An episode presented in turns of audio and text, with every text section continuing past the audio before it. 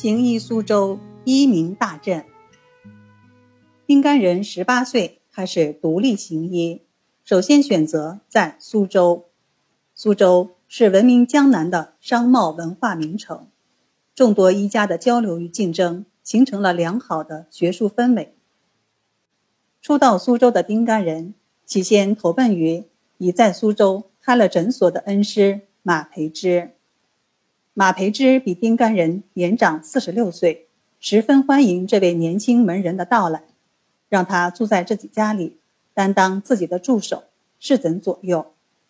一些不传外人的医方秘籍，也毫不吝啬地传授给他，还向他介绍苏州不同医派的特色和经验，供他学习研究。有一天，丁干人有事外出，路过寒山寺。忽然听到有人呼救，原来是一位长者突发疾病昏倒在地，脸色苍白，嘴唇发紫，性命垂危。一旁的家属手足无措，只是哭叫连连。丁干人挤进围观的人群，查看了一番病人的症状，摸了摸脉搏，便取出随身携带的银针，选定穴位，缓缓下针，又在胸部。按摩疏通经络，稍过一会儿，病人就苏醒过来，脸上也泛起了血色，脱离了危险。在人们的惊叹声中，丁干人却悄然离去。傍晚，当丁干人回到家时，病人的家属竟已经先来到马培之家中。原来，病人是当地的一位姚姓富商，是马培之的好友。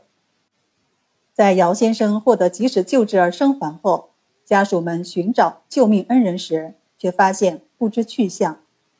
幸好有一位在场的路人说起，他曾在名医马培之的诊所里见过这个施救的年轻郎中。就凭这一条线索，姚夫人便迫不及待地登门谢恩来了。姚家既赞佩丁干人的医德和医术，又赞佩马培之名师出高徒。提议要将丁干人接进姚家，并空出几间房屋，让丁干人开设诊所。丁干人对这样的报偿极感意外，不愿接受。恩师马培之却力劝道：“你在我的身边，终究是老鹰翅膀下的小鹰，不容易长大。既然心存高远，就应该尽早开办独立诊所，自主创业。”恩师一席话。说动了丁干人，从此他不但居有定所，而且有了自己的用武之地。身为名医马培之的高徒，又是富商姚先生的救命恩人，丁干人的名望很快传遍了古城苏州。一八九零年，丁干人为一个地方官员的孩子看病，因病情危重而未能挽救其性命，并假仗势发难。放言庸医杀人，要拘捕问罪。